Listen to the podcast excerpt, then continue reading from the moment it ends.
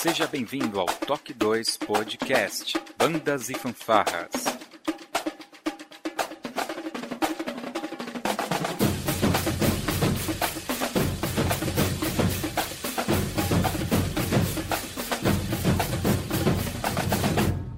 No ritmo da vida, na batida do coração.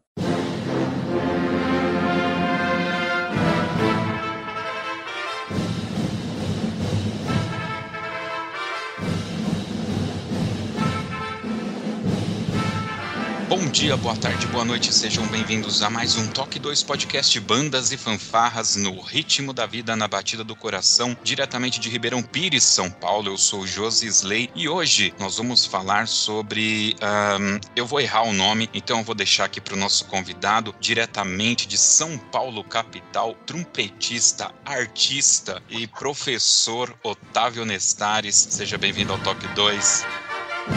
Valeu, Josley. Pô, muito bom estar tá aqui de novo, né? É, é verdade. É vez que eu participo, cara. Puta, bom demais. Obrigado pelo convite aí e a oportunidade de a gente falar do nosso festival aí, que se chama Jazz Trumpet Festival. Jazz Trumpet Festival. É, mas vamos falar JTF. É JTF. Eu vou anotar aqui, ó, num papel. JTF. Muito bem, nós vamos descobrir o que, que é o JTF. É de comer, é para ver, o que, que é para fazer com isso. Como se reproduzem logo depois depois da nossa vírgula sonora.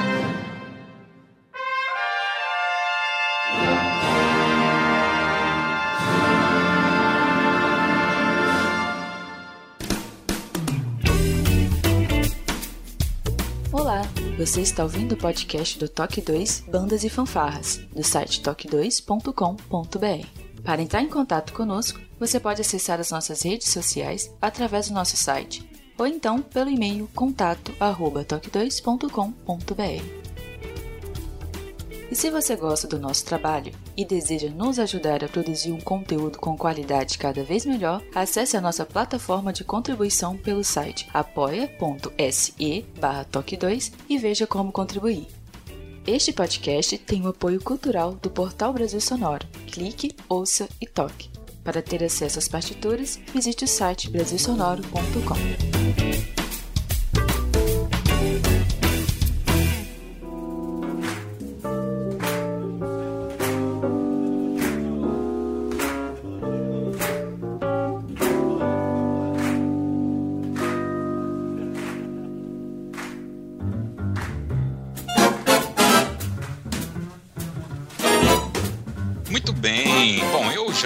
conheço Otávio já há algum tempo. Nós nos degladiamos diversas vezes aí nas pistas, né? Eu é, tocando na Banda Lira de Mauá, você no João 23, né? Mas não é todo mundo que te conhece, é, Nestares. E tem uma galera, não sei se eu já te contei isso, mas nós temos uma boa audiência no Amazonas. E a galera do Amazonas quer saber quem é o Otávio Nestares. Então, eu vou fazer aqui três perguntas bem básicas, mas cuidado, tá? Na, nas respostas. É o seguinte, qual que é o seu nome completo? Qual que é a sua idade? E qual que é a sua profissão? Aquela que paga o boleto e compra a fralda da criança. Meu nome é Otávio Nestares Lipari, né? Um sobrenome espanhol e outro italiano. É, eu tenho 41 anos, apesar dessa cara de 40. É, e... Tá bem conservado mesmo, viu? Eu, eu sou músico, cara. Eu, eu trabalho como músico. Eu já fui analista de sistemas, por exemplo. Né?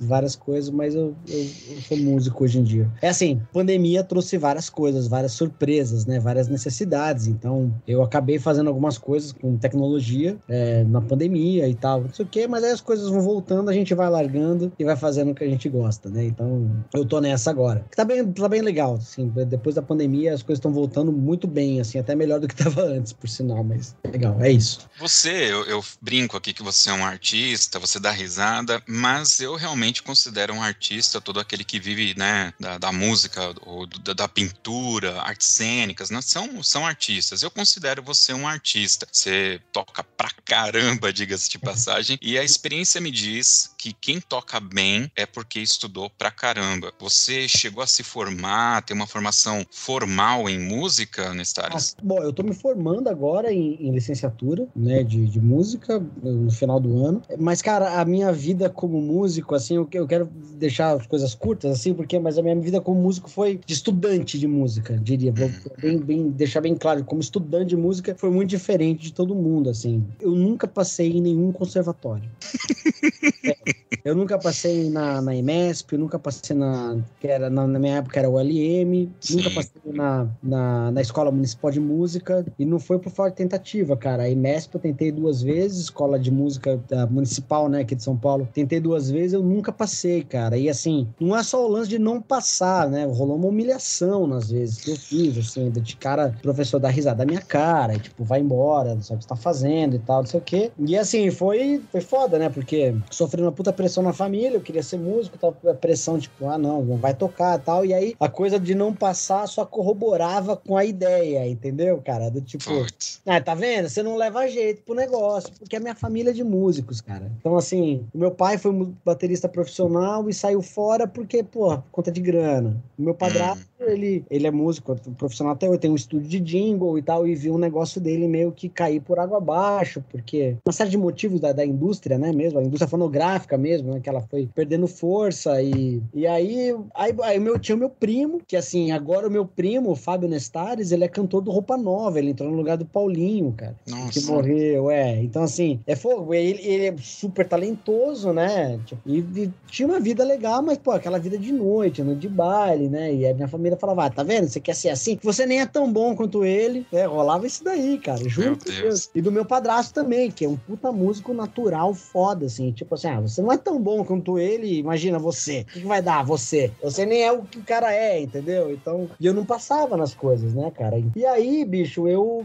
Mas mesmo assim, puta, dane-se. Eu, eu continuei estudando pra caramba, estudando, estudando, estudando. Mas aí eu tive um problema na boca, cara. Eu tive uma, uma, uma distonia na boca, assim, que eu não conseguia Hum. tocar mais nada. Isso teve muito a ver com, com a minha história até no João 23, assim, né? Porque a primeira vez que a gente tocou aquele Inferno, aquela música Inferno, né? E que eu fiz aquele solo, que tem até uns vídeos no YouTube. Sim. Pô, eu, eu tava bem, mas foi naquele ano, no final daquele ano, que veio a distonia por conta de uma pressão psicológica de tudo isso que eu tô te falando, né? Da família, puta, sabe, botando uma puta pressão, você tem que fazer alguma coisa sem ser música. E por outro lado, eu estudando trompete, me dando bem de certa forma, meu professor gostava de mim tocando. Eu tive aula particular com o Dedé, Marcos Mota, que é trompetista da USESP hoje, né? Que foi meu principal professor, né? E aí eu tive aula com ele e ele acreditava em mim, cara. É um cara que acreditou em mim. E me dava aula, porra, eu era super esforçado, eu ia fazer as aulas, tal, não sei o que. Aí quando deu essa, esse negócio, aí ferrou, cara. E porque aí todo mundo achava que eu não tava tocando bem, porque eu não tava estudando, mas eu tinha um problema mesmo, meio que psicológico, na, na, na embocadura e tal. Eu não conseguia mais tocar direito, cara. Então, tem alguns vídeos de João 23, por exemplo, tocando, que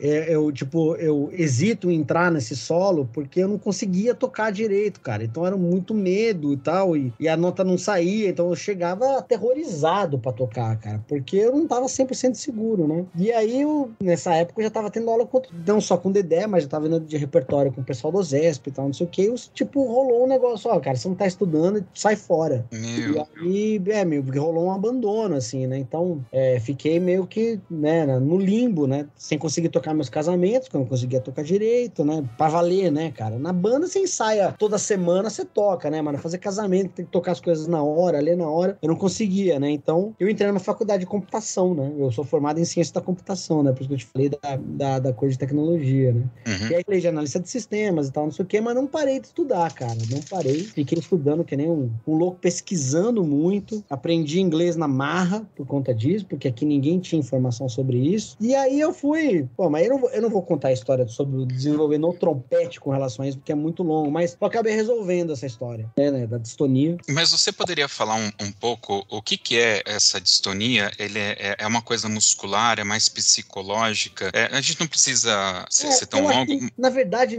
nem todo mundo tem a resposta certa, sabe? Uns falam que é muscular, outros falam que é psicológico. Eu acho que é psicológico. É muito mais uma questão de pressão que você coloca em você mesmo do que qualquer coisa. Você não vê é, músico amador ou músico que não, tá, que não tá preocupado com performance ter distonia. É sempre uma pessoa que, por exemplo, um brasileiro que chama Alex Klein, ele foi o primeiro boísta solista da Chicago Symphony, ele teve distonia nas mãos. O João Carlos Martins, ele teve uma distonia também. Aquela coisa que ele tem nos dedos é uma Uhum. forma de distonia, porque eu- geralmente as pessoas que têm distonia, por exemplo, os seus dedos estão normais. Aí quando você coloca a mão no clarinete, por exemplo, os seus dedos fecham. Isso Nossa. é uma mania. Então, no meu caso, quando eu botava o bocal na boca, minha boca começava a tremer. E não saía nada, assim. Tipo, nada. E, cara, é muito louco, porque demora tipo, uma semana. Você vê que uma semana tá devagar, tá estranho, então não sei o que, que tá acontecendo, não sei o que. Depois do dia pra noite, vira uma chave, velho, não acontece mais nada, cara. É desesperador. E aí, aí eu, eu, eu fiz tudo isso, mas continuei não estudando em lugar nenhum.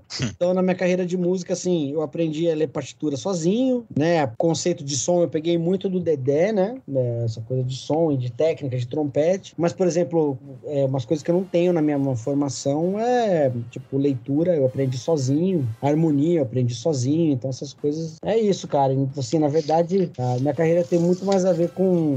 Mas todo isso. Mundo, todo mundo que vê agora fala assim: ah, não, ele sempre foi talentoso, tal, que não sei o que. É sempre assim, né? A minha foi de muita perseverança, assim, porque eu poderia ter parado muitas vezes da minha vida, cara. Muitas vezes, assim, de tombos homéricos, de, de gente rir da sua cara, de falar que você não é nada, você não toca nada. Eu tive vários episódios desses, de passar vergonha tocando. E... Mas é isso, cara. Mas a vida passou. E... Cara, eu, eu tenho um conceito que eu trago comigo, assim, que você precisa estar preparado para as oportunidades, sabe? E, e, só quem, quem erra é quem tenta. Isso é, um, isso é um fato também. Você não é o primeiro cara, assim, de alto nível que eu converso que teve problemas. Mas eu percebo que vocês conseguem suplantar esses problemas porque vocês estão preparados. Então, quando surge uma oportunidade, né, se você está pronto para aquilo, só que eu quero fazer um, um, link aqui que é o seguinte: a, as oportunidades que eu tive de ver você tocando, como você falou no João 23, fazendo solo lá do Inferno, que era um solo infernal, tenho que fazer essa piada, mas você toca muito popular, né? Eu lembro, eu não sei se você ainda toca, até fica aqui a pergunta, na Orquestra Brasileira de Música Jamaicana, é isso, é, né? O nome? Toco, toco, toco lá. Toca lá ainda. Eu, é, eu, eu na verdade, eu, eu sempre fui das duas coisas, assim. Eu estudava erudito e tocava na banda jovem, né? Aquelas coisas, orquestra jovem, aquelas coisas. Isso era muito louco também, porque os caras não me passavam na MSP, na Municipal, mas eu passava nos grupos jovens, né? Muito louco isso, né, cara? E eu, e eu perguntei pros caras depois. Os caras falaram que você tem cara de folgado. Aí eu não queria. juro, cara, juro, juro por Deus. Então, os caras me passavam nas provas de, de banda jovem, de grupo jovem, mas não me passavam para as aulas. A última vez que eu fui fazer prova, eu fui fazer prova na escola municipal, era o Carlos Sulpício, professor, que eu já tinha aula com ele já, e fazia um tempo que eu não tinha aula com ele, eu apareci lá na prova, ele falou assim, o que você tá fazendo aqui, cara? Ah, você não tem que fazer aqui, você não tem, você tem que estar na universidade já, eu tinha lá meus 25 anos, tal, não sei o quê. Aqui é só pra criançada, eu tava assim, mas porra, deixa eu estudar a teoria, pelo menos, cara, sabe? Não, não dá, não dá, dá, porra. Então, mas eu sempre fiz muitas duas coisas, assim. Mas a música é popular muito mais como um cachê, assim, sabe? Me chamar, ah, vem fazer tal negócio. Eu ia lá, mas, porra, não tinha essa tesão, assim, de tocar. Não, não é que não tinha tesão, já tinha. Sempre ouvi muito jazz, música brasileira, sempre gostei demais. Mas eu queria ser primeiro trompete de orquestra, cara. Isso era a minha cabeça, eu quero ser primeiro trompete de orquestra sinfônica. Quando a gente fala de mercado musical no Brasil, obviamente você conhece o Flávio Gabriel, tocou em Mauá, é um grande. Hoje ele é professor, né? Muito mais professor do que, um performance, né? Eu, falo, eu tava falando dele agora, eu tava falando Sério? com ele agora, agora. Antes, antes da gente entrar aqui, a gente tava trocando provocações no WhatsApp. ele adora. Qualquer tema ele adora. Adora, adora. Então, tem aqui o soneto, o primeiro soneto foi com ele, e a gente falou dessa construção de carreira com o Israel Cardoso também, a gente falou de construção de carreira, com meu primo, que é o fonista também, a gente foi, foi falando assim de. Mas pessoal da nossa época deve lembrar do Ezequiel, o Ezequiel. Banda jovem. Exato. Ele é meu concunhado, ele é casado com a minha cunhada. É mesmo, ele virou é. advogado, né? Ele virou advogado. Cara, eu tenho uma história interessante dele, mas fala aí. Então, esse negócio de construir carreira, eu acho que é complicado, porque eu vou pegar, por exemplo, o meu primo. O meu primo, ele tocava clarinete, depois mudou pro eufone, entrou na banda de Mauá e estudou química. Ele fez o estágio, depois já estava trabalhando com química e ele começou a fazer a tal da OLM, que todo mundo ia, né? Tava fazendo OLM e tudo, e justamente o Ezequiel que deu a letra para ele que ia ter um exame, um teste, né, para a banda sinfônica do Recife. Então ele falou, pô, mas para eu participar de um, pra banda sinfônica eu tenho que me me preparar, né? E casou, né? Ele já estudava, mas para um teste ele achava que realmente precisava de mais. E calhou que ele foi mandado embora, cara, da, do emprego. Químico, hein? Ele pegou a rescisão dele, cara. Ele ficou seis meses só se preparando para essa prova, todos os dias, né? Contratou professor, fez aula particular, tudo. Ele foi lá e passou, mas ele foi para fora, né? E eu não sei, cara, é se principalmente o nosso público de bandas, você que participou, você conhece como que é a cabeça da galera. Eu acho que eles ficam muito deslumbrados quando vai fazer uma casaca com 15 anos e ganha 200 conto para tocar 10 minutos, sabe? E isso tira essa motivação do estudo dos é. caras. Não sei, você que passou por isso, você consegue enxergar um pouco disso?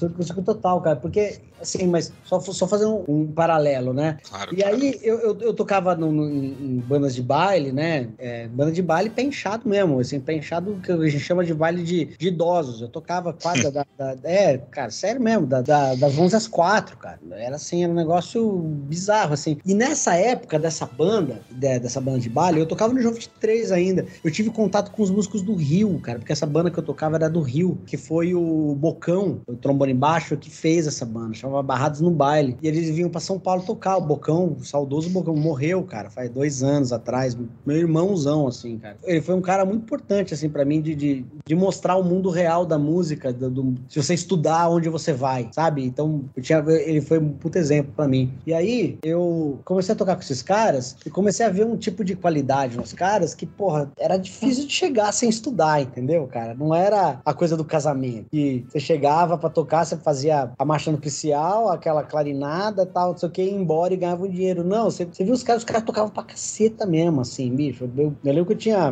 20 anos, eu já tocava com o Altair Martins, cara, que é um trompetista do Rio, que grava tudo que você ouviu na sua vida, assim, é o cara que gravou. Ele fazendo o primeiro trompete, eu fazendo o terceiro trompete e tal, eu ouvi o cara, falei assim, nossa. E essa coisa da, de você tocar com gente boa, né? Por exemplo, no João 23, eu, eu tive a oportunidade de tocar com gente muito boa, que hoje é, é profissional, porra, gabaritadaço, assim, o Naja, o Frois mesmo, o Frois era um monstro, cara, assim, tipo, não que ele não seja agora, mas ele toca pra caralho ainda, mas na época, cara, pro menino, sabe, de 16, 17 anos, você vê um cara tocando do jeito que ele tocava, era uma coisa que inspirava, entendeu? Então, é, a banda, as bandas marciais da, antigamente, tinham muito disso, sabe, de, de, de ter músicos jovens tocando muito bem e levando a sério, e que você se espelhava no cara não para ter os trabalhos, não para ganhar dinheiro, e sempre com o cara tocava. Pô, cara, eu queria tocar nem o Frois, bicho, eu queria tocar, sabe, eu queria ter a, a segurança que o Nar já tinha, então era, era um lance, não era dinheiro, entendeu? Não era grana. E eu acho que as bandas hoje em dia tem muito, de, perdeu um pouco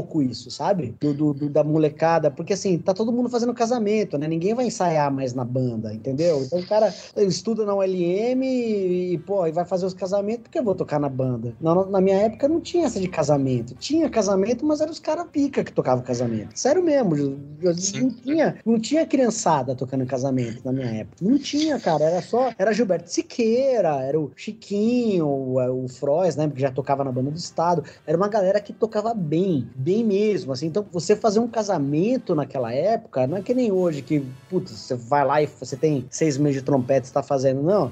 Você tinha que tocar bem, cara, para tocar na parada. Tinha casamento com repertório erudito 100%, de repertório de orquestra, bar. Tá? Então você, você não tinha espaço para Não tinha essas músicas Conte Partirou, não, era tudo trompete tune, tinha coisa de piccolo, tinha Aida. Então era uma coisa muito mais elitizada, cara, na época. Então, mesmo para você trabalhar, trabalhar com casamento, você tinha que estudar, entendeu, cara? Então, é, essa que foi a, a, a diferença que tem hoje, assim. Você tinha esses exemplos legais nas bandas marciais, dos caras tocando bem e trabalhando por tocar bem, entendeu? Então você não tinha outro caminho, você tinha que estudar pra você tocar bem e é daí você pegar trabalhos. Hoje em dia parece que não, cara. Parece que o cara não sabe tocar uma escala cromática, tá fazendo um casamento, cara. A real é exato, essa. Entendeu? Exato, exato. Você sabe, é, hoje a minha vida de músicos é dentro da igreja, né? Eu toco na igreja. E assim, quando eu comecei a tocar na igreja, eu já tocava em banda marcial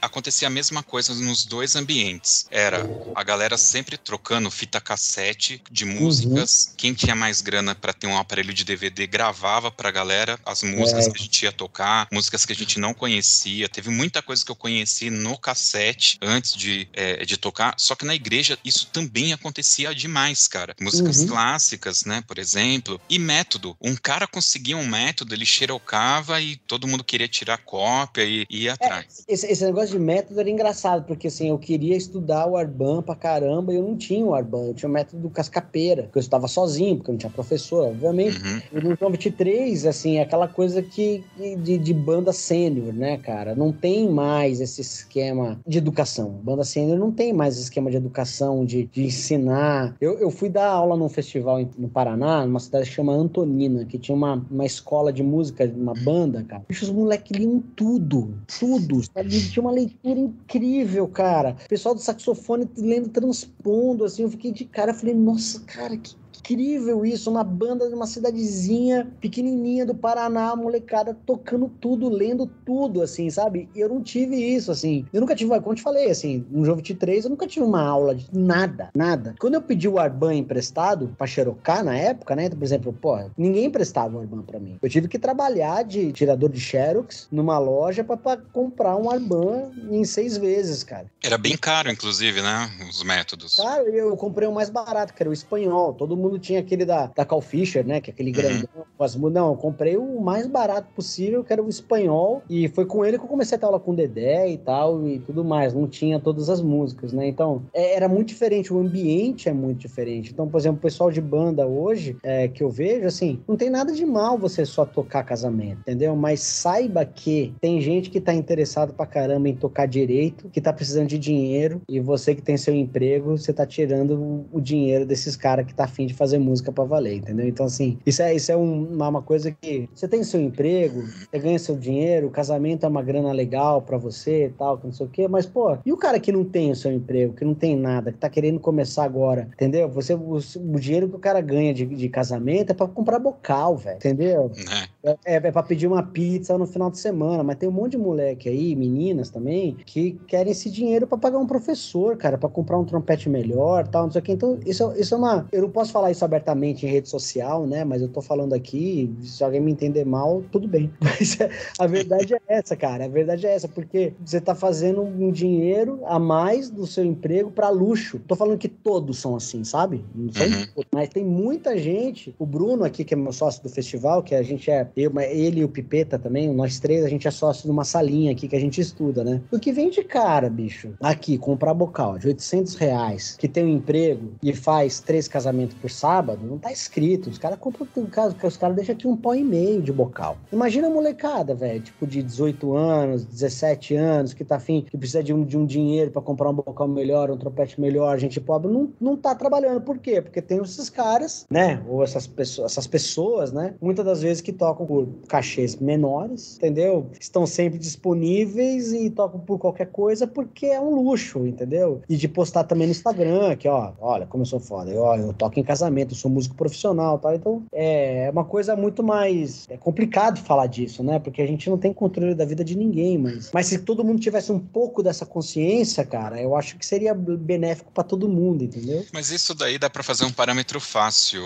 Nestares, que é o caso do cara que não quer pagar para fazer um, um, aplicativo bom e funcional para o negócio dele, porque o sobrinho dele faz de graça, né? É, Dá 200 conto, o sobrinho faz. É a mesma coisa. Aí você é. tem um monte de aplicativo cagado aí no mercado e, e o mercado acaba se prostituindo por conta do Sim. sobrinho lá que é. tá fazendo por 200 é, conto. Na, na, verdade, eu sempre falo assim, cara, eu, na época de, de, casamento, essa época que eu tava te falando, assim, que era, um, que era diferente, assim, pô, a gente fazia dinheiro pra valer, assim, fazia bem, assim, sabe, cara? Você, você sentia na época que, pô, eu tô estudando, mas, pô, tô sendo remunerado bem por isso, sabe, cara? Eu tô estudando, mas eu chego no final de semana, eu faço meus casamentos, faço meu baile, faço meu concerto na orquestra jovem, depois faço um casa ou faço casamento, depois vou no concerto da casa. Ou seja, tinha um, um, ciclo virtuoso, sabe? Eu estudo, eu ganho dinheiro, eu aplico, eu estudo, eu ganho dinheiro, eu aplico, aí eu passo numa orquestra melhor, depois uma orquestra melhor. Eu continuava. Mas hoje em dia, pra molecada, eu não vejo isso mais, cara. Entendeu? molecada chega lá, estuda, acorda todo dia, não trabalha com nada, né? Fica vivendo de bolsa, de, de, de grupo jovem, e faz casamento,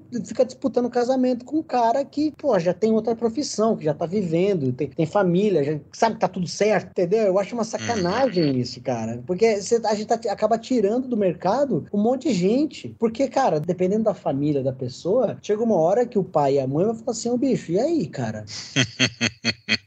E aí, qual, qual que é, cara? Você tem 22 anos, 23 anos, você tá ganhando o quê? 500 reais por mês, cara? Entendeu? Mil reais por mês, porque você faz um casamento por sábado, entendeu? E tá sim, bicho, a molecada tá fazendo um casamento por sábado, 250 conto, dá um barão por mês, bicho. Como você vai viver isso com 22 anos, 23 anos? Pois é. E aí entra a educação financeira e vai escalando esse problema para outras áreas e aí vai é. se tornando até um problema social, né, cara? Eu acho que tem, acho que tem muita gente que, que realmente, mesmo tendo uma profissão, precisa de um dinheiro extra. Eu entendo isso pra caceta, sabe? Eu entendo. Tá tudo certo. Mas tem gente que tá pior, que nem o emprego que o cara tem, ele tem. Então isso, isso acaba afastando muitos jovens, cara. Eu vejo no festival mesmo, a gente vai falar, assim, eu vejo gente que vem dois anos, três anos, molecada nova, sabe, cara? 15 anos, 16 anos, afim pra caralho de aprender, ir atrás e tal, que não sei o que, dá, pô, dá dois anos, cadê? Aí você acaba falando, ah, pô, parei, cara, pô, não tinha trabalho, não tinha nada, eu preciso ganhar dinheiro dinheiro, cara. Preciso ajudar em casa, entendeu? É bem complicado mesmo.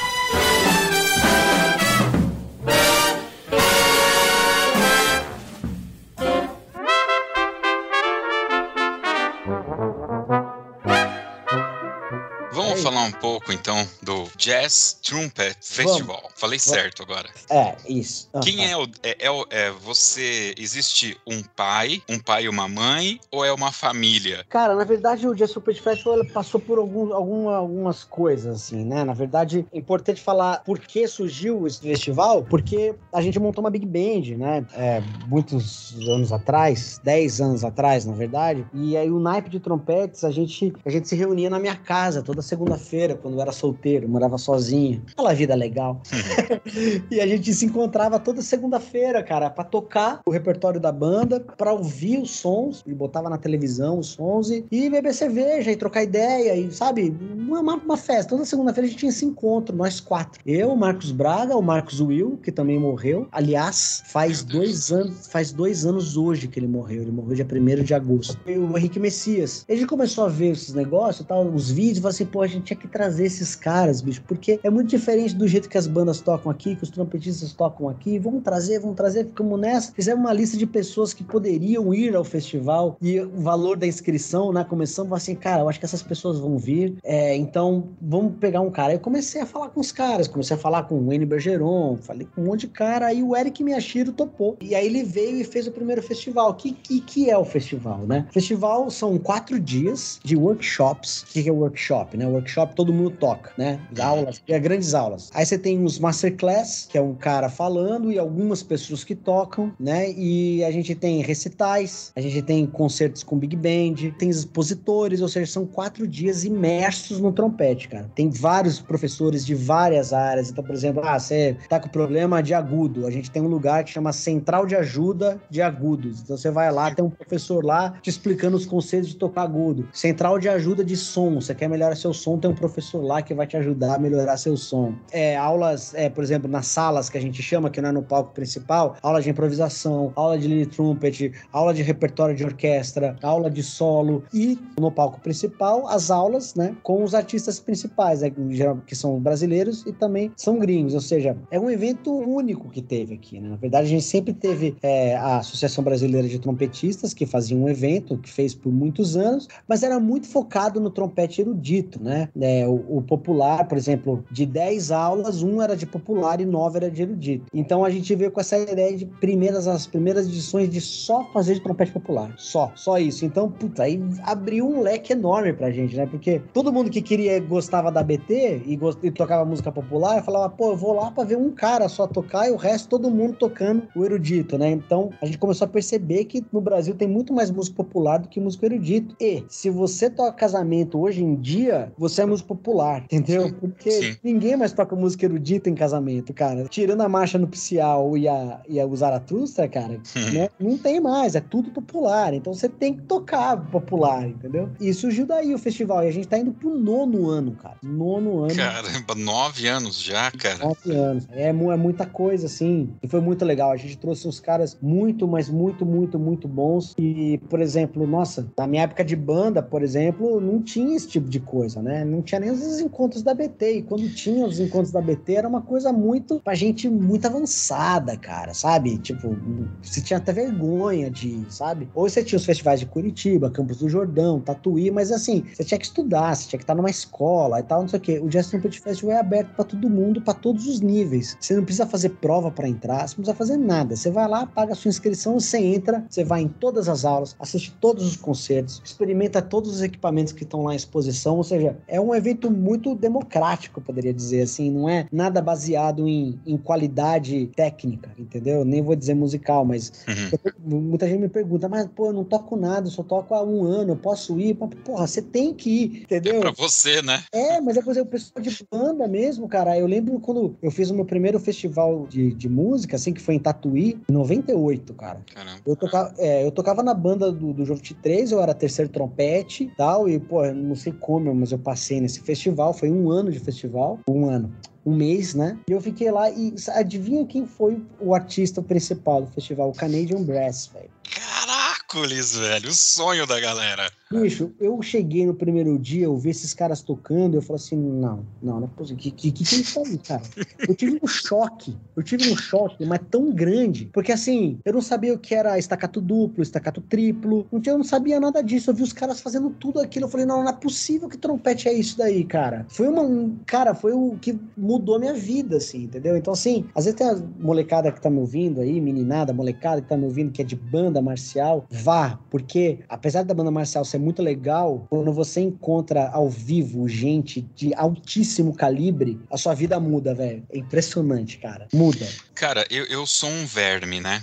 É, eu sou um verme e um músico em dó maior. Eu acho que a única vez que eu entrei assim, numa sala de aula para assistir um, masterclass, alguma coisa, era na época que tinha aquela, aquela veril ali no Vale do Arouche. Você lembra que tinha uma, um expositório ali? Então tinha, de vez em quando, tinha algumas masterclass ali e tal. E eu fui em uma dessas, tá? Acho que foi a única vez. Quando você tá explicando aí para mim, é, vocês alugam um imóvel e nesse imóvel tem essas salas? Aonde Sim. que é feito fisicamente o, o, gente, o, Jazz Trumpet? A gente faz na Faculdade Santa Marcelino, que é em Perdizes, Zona Oeste aqui de São Paulo. Então a gente utiliza parte da estrutura da universidade festival. Então a gente tem um palco, que é dentro do teatro, que é tipo um anfiteatro dentro da universidade, lá que acontece os workshops de, dos artistas grandes, tanto nacionais quanto internacionais. E a gente tem as salas, a gente tem quatro ou cinco salas dentro da faculdade, que durante o dia tem, tem atividades, né, de, de acordo com a agenda. Então a gente forma grupos de alunos também para tocar. Então, por exemplo, antes dos concertos principais, a gente tem lá o grupo de trompetes avançado, aí os caras tocam uma peça. No outro dia, o grupo de trompetes iniciantes, os caras tocam uma peça. Tem ensaio dessas peças com um trompetista regendo. Então, ou seja, é muito. E tem as bandas da cidade também que se apresentam, né? Então, por exemplo, a gente já teve várias bandas tocando no festival, bandas de música popular, né? Escape, Banda Mantiqueira, Reteté, Picking Jazz, Banda Urbana, Freedom, ou seja, é o encontro mesmo, é uma festa, cara. É tipo, um monte de trompetista bom dando aula, um monte de trompetista bom assistindo, entendeu? Você, cara, na plateia você tá lá, você vê o Fernando de Senha, vai, Marcelo Matos, os caras da EDMS, o, o, é, o, Edilson tá lá assistindo, o Chiquinho, Daniel da Alcântara, Carlos Supício, os caras vão lá assistir. Então, assim, fora os caras que estão lá dando aula, tem os caras que, pô, que são grandes nomes aqui em São Paulo, tanto do popular quanto do erudito, que estão lá para assistir as aulas. E fora as bandas, né? Então, por exemplo, aí vai, tem banda que tem uns, por exemplo, uns puta saxofonistas ferrados pra caramba. Os caras estão tocando com a banda deles lá, uns trombonistas ferrados. Ou seja, é muito legal, cara. É um evento muito, muito, muito bom. E assim, por isso tem nove anos. E a gente tem gente do mundo inteiro, cara. Já viu americano, já viu francês, já viu espanhol. O pessoal da América do Sul, então, vem de peso, cara. Argentino, peruano, chileno, mas vem um monte, cara. Cara, Olha. qual que é a média de público que você tem nesse evento, cara? Ah, cara, 220 pessoas, 230. É muito, cara. Não, é, é gente pra caramba, cara. É gente pra caramba. Ó, a gente fez um evento online na pandemia, foram 400 inscritos, cara. Nossa. Porque assim, a gente pega os caras, os filés, Josi, os filés, imagina os, os caras mais pica. Ó, Arturo Sandoval, James Morrison, John Feds, Alan Visucci, Eric Miyashiro, os caras, assim, quem tá aí de banda que não conhece esses nomes, cara, procure que você não vai se arrepender. É um erro moral, né? Não conhecer. É, não, é uma falha na sua formação humana, se você não conhecer esses caras. É, Aí, por exemplo, esse ano a gente tem o Greg Gisbert, que ele não é muito famoso, mas ele só foi primeiro trompete da Lincoln Center com o Tom Marsalis, tocou na banda do Buddy Rich e tal, tudo mais. Tem o Caleb Hudson, que é trompetista do Canadian Brass. Meu Deus. Calma aí, esse cara vai estar tá aqui, ele vai estar tá online? Não, aqui. Nah, você tá brincando, velho. Acha que eu falei tudo aqui? Cara, agora fala pra mim, Nestares, peraí, em 98 você vai pra Tatuí, senta, Canadian Brass ou Canadian Brass, e Canadian. você toma Canadian uhum. Brass. e aí você toma aquele impacto que sangra teu nariz, tá ligado? Passa mesmo. 2002, vai ter um cara do Canadian Brass é, no é. seu evento, no evento não, que você Não, você não sabe, você não Como? sabe. Ano, o último festival, sabe o Ronald Ron, aquele barbudo do Canadian Brass? Ah. Ele veio. Ah, velho, você tá de sacanagem comigo, velho. Ele veio, ele tocou na nossa frente, cara. Isso pra mim passou um filme na cabeça, porque ele tava no Canadian Brass em 98. Puta ele tava lá, eu vi aquilo assim, aquele som, bicho, sabe? E nossa, cara, foi, foi emocionante, assim. E todos esses caras vão estar. Esse, aquele, aí vai estar tá aquele Louis Doswell, o menino lá de, de Londres, cara. É menino mesmo, deve ter o quê? 25 anos, assim. E, bicho, é o cara. Eu acho que essa coisa da, da, da tessitura, de tocar agudo com controle, esse cara é o melhor, assim, tipo, do mundo hoje em dia. Talvez ele, o Wayne Bergeron, assim. Cara, é um nível muitíssimo alto, ele vai estar tá também. A gente vai ter uma nova geração de trompetistas brasileiros também. A gente vai ter de erudito, a gente vai ter o Paulinho Viveiro fazendo um, um, um mini recital. O Thiago Link, lá de Porto Alegre, que é primeiro trompete da Sinfônica de Porto Alegre, fazendo um mini recital. Puta, vai ser muito legal. E é fora as aulas que eu te falei das salas, né? Que a gente pega um monte de gente, cara. Professores da IMESP, professor da Escola Municipal, professor da Fundação das Artes de Santo André, é, músicos que não dão aula em lugar nenhum, mas são os puta músicos, sabe? E que, que vão lá passar o que eles sabem. Então, cara, é um, é um negócio muito legal. Quem é de São Paulo, eu acho que não deve perder. A, a gente tem muitos casos de pessoas que trabalham com outras coisas, que tiram férias para ir no festival, cara, sabe? Porque é realmente imperdível. Sempre no mês de março, né, pelo mês das mulheres, eu costumo entrevistar mulheres aqui no Toque 2. É? E aí eu vi lá no, no Instagram, tinha uma moça que sempre postava, ela tocando tal. Eu olhei, ela é de Minas Gerais. Eu falei, legal, mineira, nunca entrevistei nenhuma mineira. Convidei ah, ela, Rose. Cara, aí eu pedi para ela mandar, né, algumas fotos para fazer a capa do podcast e tal. Conversando com ela tal, ela mandou. Isso antes da entrevista. E ela mandou várias fotos, ela no festival. Aí eu, caramba, você vem para São Paulo direto? Ah, não, eu não perco. Tô sempre aí no. E aí conheço Nestares, conheço não sei quem. Ela começou a falar todo o nome da galera que a gente conhece, né? Que é trompetista. Então eu achei fantástico, cara, porque ela mora numa cidade super pequena, é distante, inclusive, da, da, da capital ali, Belo Horizonte, mas ela tá antenadíssima, né, cara? E, e, e veio para São Paulo para participar. Quer dizer, já, já tá tendo um bom impacto, uma aderência no próprio território nacional, né? Não, e aí, cara, a Rose, ela é de Vespasiano, né? Uma cidade Isso. chamada Vespasiano, onde ela é. E, cara, e assim, foi uma coisa muito legal acontecer com, a, com as meninas no festival, porque, cara, a gente começou a ver que tava vindo muita menina, cara. Muita mesmo, assim. 20, 30, 35 mulheres, assim. Eu falei, pô, a gente precisa fazer alguma coisa legal. E gente, elas mesmo montaram um grupo delas, que chamava Floreio. Exato. E aí, desde que eles, elas começaram a fazer esse grupo, elas se apresentavam no festival, a gente dava espaço para elas. E aí teve uma vez que veio, o, no ano que o Sandoval veio, veio também aquele cara da Espanha, é, o Rubens Simeó, que é um virtuose da, da, da Espanha. É impressionante esse cara tocando. Parece que ele nasceu com trompete na boca, assim, incrível. E aí, quando as meninas estavam se apresentando, eles tocaram com elas. Sandoval e o Rubens Simeon. Falar, ah, que legal, vou entrar e tocar uma música com elas, cara. Foi muito legal, elas ficaram super nervosas, assim. Então, assim, a gente acabou dando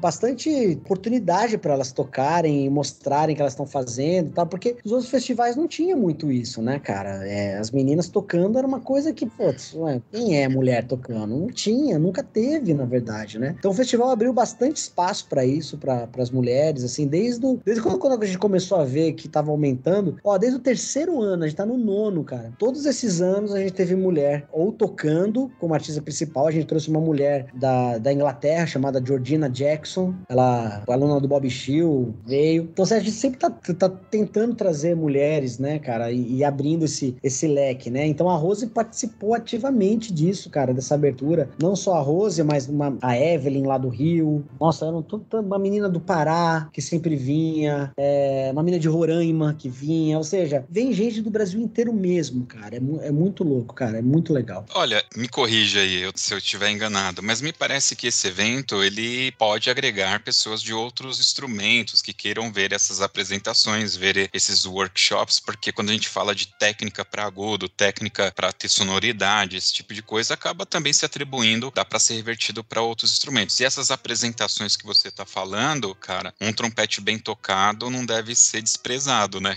É bem, não, é cara, é a gente no, nos concertos, a gente tem vários músicos que pagam o festival, que não são trompetistas, mas pagam para ver. Por exemplo, no ano do, do Arthur Sandoval, a gente trouxe o Randy Brecker também, não sei se você conhece, mas é um cara que ele tinha um negócio que chama Brecker Brothers, que era ele e o irmão dele, que já morreu. Os caras são muitíssimo famosos na, na no jazz, assim, no, no, jazz, na música instrumental. E é tipo uma, uma lenda esse cara. E esse cara veio pra tocar, então você tinha pianista pagando pra ir no festival, saxofonista, tinha tudo, cara. Tinha todos os caras pra assistir o cara. Por exemplo, o Arturo Sandoval, que tinha de saxofonista lá, clarinetista assistindo, puta, não tava escrito, cara. Tinha muita gente. E aí, aos poucos, a gente começou a trazer a galera erudita também. Então, hoje o festival, ele tem como regra a gente trazer um solista de jazz, um solista de erudito e um, um cara que, que é de high notes, né? De, de toca agudo. Esses são nossos três caras, assim, nossos três caras principais. Então a gente tem o Greg Gizzard de solista de jazz, o Caleb de erudito, né? De solista erudito, e esse Louis Doswell, que é o de, de, de, agudo. E aí, cara, tem uma série de outros artistas que se apresentam, né? Então a gente, a gente vai ter o, o, o, Rafael Sampaio, que era da Lira de Tatuí. Lira de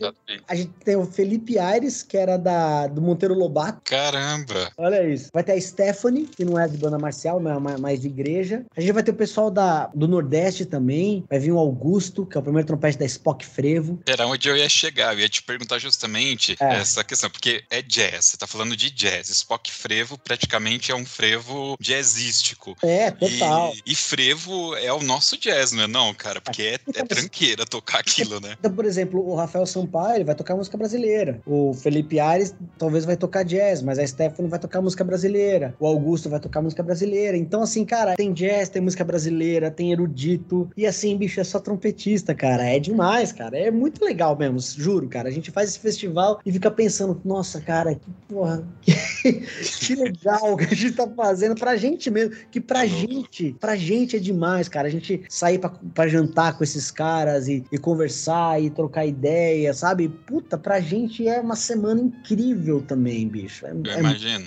eu imagino. E, e, quando que vai ser o TJ, é JTS? JTF. JTF. Vai ser dia 24 a 27 de outubro na Faculdade Santa Marcelina, em São Paulo, Zona Sul. Tem vários hostels perto, que é barato para ficar. Tem restaurante barato perto para comer, entendeu? Então, assim, é possível. É, a inscrição, eu não me lembro os, os, valores, eu nem quero falar os valores aqui, eu vou te passar depois o link, você coloca na descrição aí do, do podcast. Mas, assim, não são exorbitantes, não é, não é mil reais, nem 900, nem 800, nem 500. Acho que o mais caro é o 300 300 conto, assim, tipo, o preço médio é 300 reais para quatro dias de 12 horas de trompete praticamente por dia, com aulas de, de, dos melhores do mundo e do Brasil. E você pode parcelar, cara, tipo, em 10 vezes de 25 reais, assim. Ou seja, é um, é um investimento que vale muito a pena mesmo fazer, cara. Mesmo quem, quem é de banda e gosta de música, é muito interessante você ir, porque o que você vai levar pra sua banda de volta é, cara, você vai voltar com outra cabeça, bicho, sabe? Outra cabeça, assim. É, para mim é notório, assim, de, de você ver do, no passar dos anos como o nível acabou um pouco melhorando no trompete por conta disso, assim, no Brasil, assim, né, no, em São Paulo. Eu, acho que até uma dica, Nestares, que a gente pode dar aí pros, para os maestros, né, para quem tem projeto de música em escola, tem essa, essa galera iniciante mesmo no trompete, cara, faz uma caravana, junta uma galera, compra aí uma levada de ingressos e coloca essa galera lá para ter essa experiência. Porque quanto mais jovem, melhor é a experiência de vida que essa pessoa tem. Ela vai ter aonde mirar, né? Que às vezes falta isso, dependendo da onde a sua banda é, participa, o seu contexto social. Uhum. Às vezes você, você, só vê vídeo pela internet, você vê o cara tocando ao vivo ali na, na sua frente, você fala, pô, se o cara consegue, ele tá ali na minha frente, eu tô vendo aqui na minha frente, não é uma gravação, eu vou mirar nesse cara, eu quero ser não, igual ou melhor que esse cara. E bicho, e ao vivo é diferente. Com certeza. É diferente, não tem, não tem o que dizer. Ah, Facmol veio, trouxe uma galera, trouxe um ônibus, cara, num outro evento que a gente faz, que é a Academia, Academia de Trompete São Paulo, trouxe um, cara, trouxe um ônibus com uma puta galera. Então assim, a gente tem desconto para grupo, cara. Se alguém de banda chega e fala assim, pô, Otávio, eu quero ir lá, cara, eu quero levar meu naipe de trompete, são 12 caras. Pô, claro que vai ficar mais barato para vocês, entendeu? São 12 caras. Tem bocais para experimentar, tem trompetes para experimentar. É, é, é, loucura, bicho. E fora as pessoas que você conhece, você faz amizade, você leva pô, por anos, entendeu? É muito legal. Eu quero que vocês explodam, que façam muito sucesso. Para ano que vem a gente tá aqui falando, use agora o código promocional Top ah, você 2. Quer, você quer? Então, eu já não sei, cara, sério. Sério? Ó, já tá, ó, então, ó, está criado então o cupom TOC2. Botou o cupom TOC2, tem 15% de desconto. Caramba, aí você tá me comprometendo, hein? Será que a minha audiência é tão boa assim, hein? Ué, vamos ver. vamos descobrir. Ah, mas tomara, mas cara, pô, se tiver alguém que, sabe, às vezes alguém tá, tá ouvindo, por exemplo, podcast, e tem um menino da banda que, pô, que tá afim, que é talentoso, pô, paga pro moleque, entendeu, cara? Sabe, sabe esse tipo pô, de legal, coisa, cara? Legal. De, de ajudar as, as, pessoas. A gente dá muita importância nisso também. A gente dá bolsa pro pessoal da fábrica de cultura, bolsa pro pessoal de, de, de céu, entendeu? Porque é importante isso pra vida, cara. Como esse festival de Tatuí que eu fui, que eu vi o Canadian Brass, que mudou minha vida, a gente já tem histórias hoje, depois de nove anos, de, de gente falando, cara, eu virei trompetista porque eu fui no Jazz Trumpet Festival, cara. Tem já, e já existe isso. Eu vi um cara tocando, eu falei, nossa senhora, cara, isso existe. Ou seja, a coisa que aconteceu comigo, que aconteceu com o Bruno, que aconteceu com o Pipeta, que aconteceu com mais com um monte de cara de música profissional, continua acontecendo. Isso que é legal da música, né? Eu vou só para conhecer o Pipeta. Eu quero conhecer o Pipeta, olhar para ele e falar, você é o Pipeta, né? Sem ele falar que ele é o Pipeta. E aí, é, por quê? É, é, tá na cara que você é o Pipeta, cara. Ele tem cara de Pipeta, né? ele tem cara de Pipeta, não tem? É engraçado que tem uma menina trompetista que parece ele. Aí a menina virou Pipeto. É o contrário, né? Ai, meu Deus, é isso, cara, é isso. Pessoal, só reforçar para vocês então, todo o conteúdo aqui do que a gente falou, todos os links estarão disponíveis aqui no post desse podcast. Você que está ouvindo, esse podcast chegou até aqui, você vai entrar lá, vai ter todos os links para você fazer a sua inscrição e vai ter então um cupom de desconto, é isso. É exatamente, 15%, toque 2. Toque 2, você vai colocar lá o código toque 2, você vai ter um desconto especial para participar do Jazz Trumpet Ó, Festival. E assim, e assim, é 15%, porque, cara, a gente, é, esse é um descontão, porque assim, eu sou de banda também, eu quero que o pessoal de banda entre nesse esquema, porque a vida não é só concurso e nem tocar clarinada em casamento. Entendeu? Não. É mais que isso, cara. Com então, certeza. Vá ver, vai assistir. E se você vier do, pelo, pelo cupom, pô, me procura aí que eu quero conhecer. Legal. Muito bem, é isso. Vamos agora para a nossa dica cultural. Muito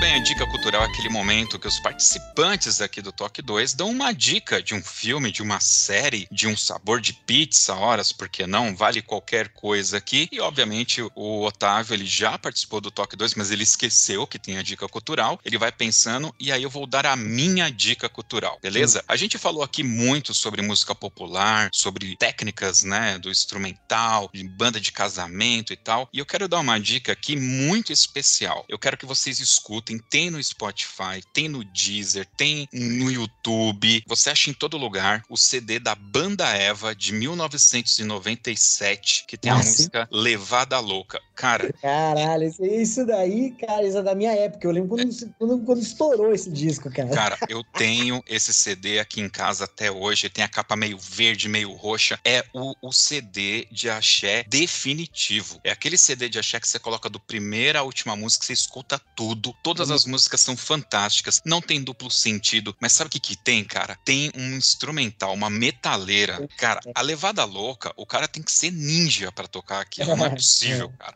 Não é possível, tá? É, eu acho que envolve tudo isso que a gente conversou aqui, Nestares, da técnica do instrumental, como você tem que ser bom, que necessitou aí o seu amigo do Rio de Janeiro, que te mostrou. Cara, é isso. Se você quer ser um músico de verdade, cara, escuta esse CD, que você, vocês vão entender o que eu tô falando, cara. Vocês vão entender o que eu tô falando. Essa música, Levada Louca, ela é show. Cara, esse...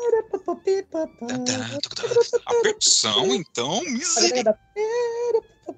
É muito bom, muito bom. Eu escuto, eu escuto até hoje esse CD, tô te falando. Ele é bom, é um CD bom, é para você ele escutar. É bom mesmo, cara. É bom mesmo, bicho. É bom. Esse, esse, esse CD é, é, muito legal para mim, porque foi da época que eu conheci minha esposa, cara. Minha esposa é cantora. Ah, e ela, eu conheci ela no carnaval e, e, ela cantava essas músicas todas, cara. Muito louco. Eu conheço muito bem esse disco. Cara, tem uma música que chama Vem Meu Amor. Vem Meu Amor, vem tirar da solidão. Foi a primeira música que eu conheci desse CD. E para mim, era Elba Ramalho que cantava essa música. Eu não tinha feito o link, até que eu, eu conheci através desse CD. Bom, essa é a minha dica, é o CD. É muito bom, puta dica, cara, gostei. É bom pra caralho, é muito bom mesmo esse disco, cara. É bom, é bom. Eu, eu lembro que quando esse disco estourou, tava no colegial, ainda no ensino médio, cara. Então eu ia nos bares de carnaval e ficava ouvindo as bandas tocando, cara, esses arranjos, pensando exatamente isso. Puta, o cara toca pra caralho, tá tocando essas coisas que eu tentava tocar e não saía nada.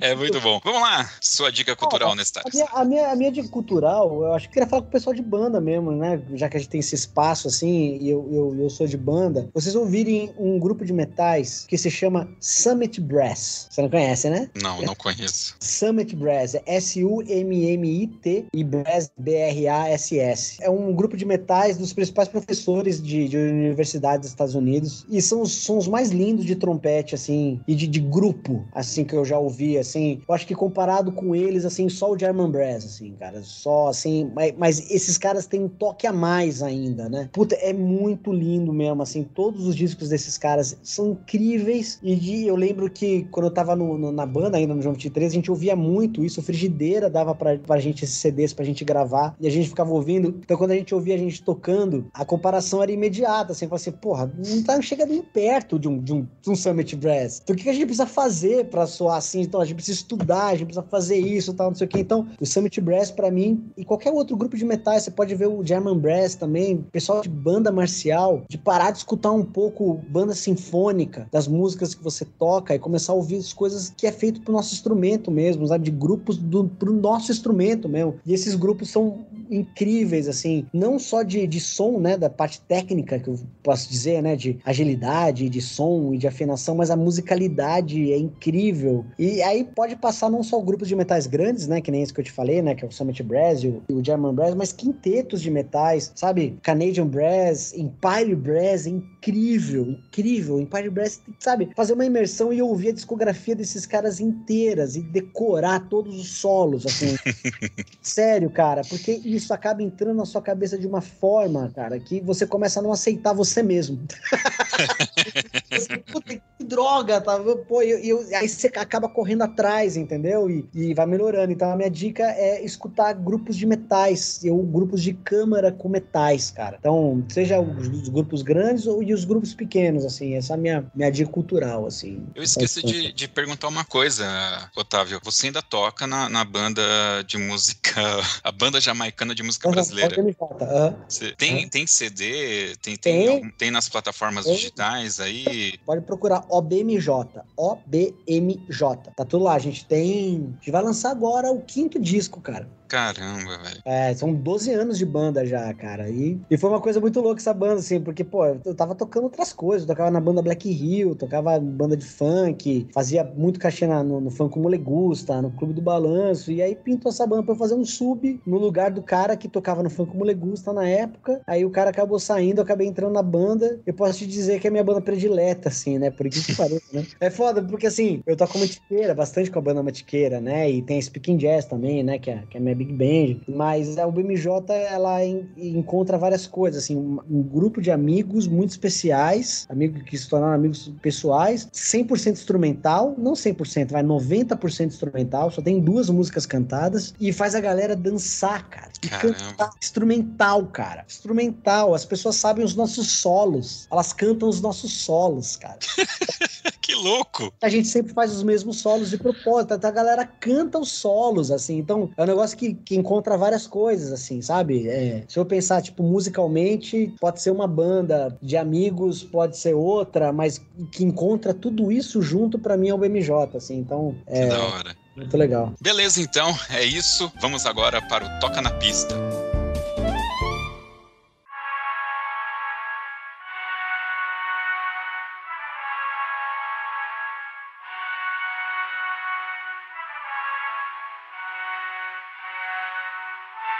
Brasília, hora de dançar ska.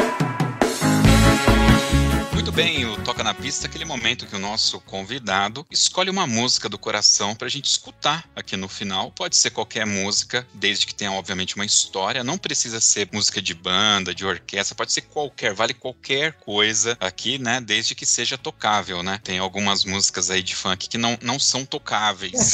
sei que você entende. Música é tocável. E o Toca na Pista, obviamente, é uma referência às bandas e fanfarras que uhum. tocavam na pista, né? Onde eram os grandes concursos da nossa época, Otávio. Com a minha música? Qual a, a, música, música? Que eu, a música que eu mais sinto nostalgia quando eu escuto é aquela Where the River Flows. eu não sei porquê. Eu falei, ele vai escolher Quarter River Flows ou Alvamar, Alvamar, que é as duas. É, cara, mas Quarter River Flows é, é, foi mais, assim, para mim, do que Alvamar, por incrível que pareça, assim, porque a Water River Flows, cara, foi uma época da banda que a gente é, é, a gente tocava aqueles repertórios eruditos, né? Então a gente veio tocando Salvador Rosa, né? Que a gente tocava Finlândia, Bodas de Fígaro, tocava essas músicas eruditas. Então teve uma vez, cara, que o Frigideira, a gente foi pro ensaio da banda num sábado, cadê o Frigideira? O Frigideira foi para Nova York, ele e o Chocolate. Como assim, bicho? Foi lá comprar música. E ele foi lá, comprou uma porrada de música. E dessa porrada de música veio Weather River Flows, veio Proclamation, veio Macato Park, América 76. Puta, todo aquele disco que a gente tem do João 23. Não True aquele. Percussion. True, não, True Percussion era de antes, cara. Era antes o Percussion? Era antes, cara. Era antes. Tinha um monte de música, cara, que ele trouxe dessa época, cara, que marcou muito época. É assim, foi um momento da banda que muita gente saiu, cara. Os caras mais velhos, sabe? Todos uhum. saíram, só sobrou a molecada, Josi, mas só molecada, tipo 15, 16 anos. E a gente aquele nome de Jovem 3 nas costas e a gente teve que fazer as paradas e foi,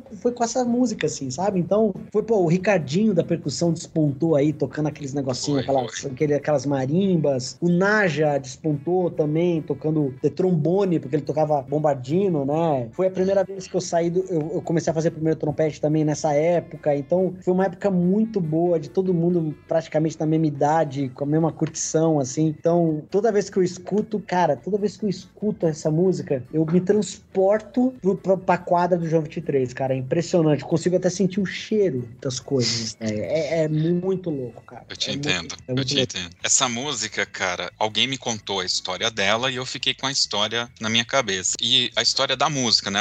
Porque ela ah. tem três movimentos, né? Uhum. E, e, cada movimento é uma parte da história. E aí, é, recente, recentemente não, agora no começo do ano, eu fiz uma pesquisa, porque eu tô para gravar um podcast narrativo com a história dessa música, né? Eu tenho alguns podcasts que eu narro a história da música, conto a história, as referências e tudo. E eu quero fazer do Card River Flows. Essa música é tão bacana, cara, que eu comprei a partitura original dela, a gente toca na igreja. Ó, oh, que legal. É Sério, é, eu acho linda essa música. Então, assim, eu vou dar um spoiler aqui para quem não conhece, tá? Tem um personagem personagem da, história que é o Blue Jack. Blue Jack é, seria jaqueta azul, é o tal do índio que faz parte ali da história, tá? E ele ganhou esse nome porque ele é um garoto que ele foi raptado pelos índios, né? E como ele tava com uma jaqueta azul, né? Obviamente que eu tô falando isso antes da Guerra Civil Americana, tá? Isso tem 1800 e Guaraná com rolha lá atrás. Então eles colocaram o nome dele de Blue Jack, mas tem um nome índio, inclusive na partitura tem escrito The Great Chef né, que é a terceira parte, se você uhum. lembrar, você tocava na parte original, porque eu sei que o Frigideiro ele era louco, ele distribuía a parte original, né? Aquele é, nome íntimo. Isso foi, foi, foi, mais uma coisa, porque eu te falei essa coisa da, da, da descoberta, você, por exemplo, os bombardeiros pegavam a parte de saxofone. pra tocar, entendeu? Puta, era muito. Aí os flugels, a parte de clarinete. Isso. E tudo do jeito, do jeito que tava mesmo. Não tinha. A gente tocava com a música original, cara. Assim, não era. Cara, você lembra do Denis, né? Do, do filho do Sérgio. Claro, pô. Eu, trabalhei com ele, você sabe. A gente... Ah, é. Com, com o Henrique também, né? Isso, isso. Um dia, eu lá metendo o pau no Avamar, que eu achava essa música uma merda. Depois eu fui tocar lá na igreja também, já toquei.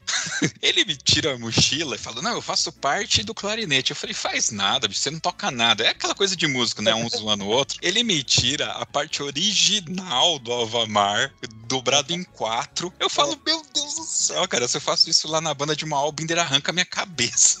o frigideiro era louco, né, cara? Não era Xerox, cara. Aquele América 76, a gente ensaiou com as, as musiquinhas de, de lira.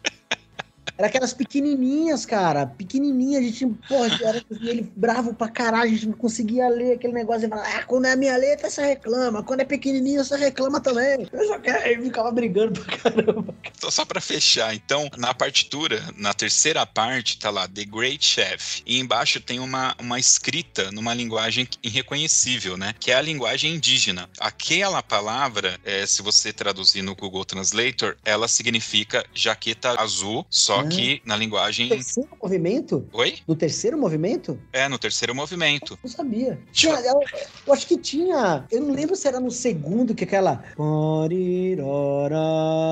Eu não Exato. sei se é isso. Não, esse, é daí, esse é o segundo movimento, que é o. Devolvo Meu Filho, que é justamente quando o garoto. Eles, os dois irmãos eles estão na floresta, e aí o mais novo ia ser levado. E aí esse outro, que agora me. Marmadu, que era o nome dele, ele pega e faz uma troca com os índios fala, ó, deixa o meu irmão mais novo voltar e eu vou com vocês. Eles vai com a jaqueta azul dele lá e o mais novo volta e conta pra mãe e pro pai, ó, levaram o meu irmão. Então, aquilo lá é o choro da mãe, literalmente. É. Se você vê, essa parte era até cantada, né? Tá escrito Bring Back My Child.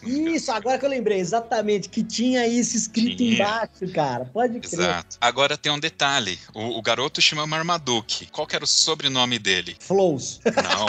River. Qual era o compositor dessa música? Ah, não lembro, cara. Não lembro. James Swearingen. Ah, o James Swearingen, o mesmo do Novena. Exato. E é. o nome desse jaqueta azul? Marmaduke Swearingen. É a história da família dele. Olha! Nossa, eu não sabia, cara. Sem brincadeira, cara. Até Pô, arrepia. Que bonito, cara. Nossa, que bonito. Sem brincadeira. Cara, eu fiquei traduzindo site atrás de site. Enfim, vou lançar. Em algum momento eu vou lançar essa história e eu vou contar tudo. Essa história ela envolve Guerra Civil Americana. Esse cara, ele lutou do lado do Daniel Boone. Você lembra do Daniel Boone? Tinha uma série lá, 41 anos, passava na Record, você devia lembrar. Ele lutou junto com o Daniel Boone, cara, esse índio. Ele se juntou. Na... É, cara, enfim, é, é uma música fantástica, uma ótima pedida. Não, é, é linda mesmo, cara, é linda. E eu lembro, cara, que antes a gente sair pros concursos, a gente. Só você ver como era uma banda de moleque, né, cara? Essa coisa de casamento, né, que a gente falava, né, que a gente falou no começo do nosso papo. É, a gente ensaiava aos sábados no João 23. A gente não ensaiava aos domingos. Depois que virou domingo, porque a gente começou a ficar mais velho e começou a trampar, entendeu? Todo mundo começou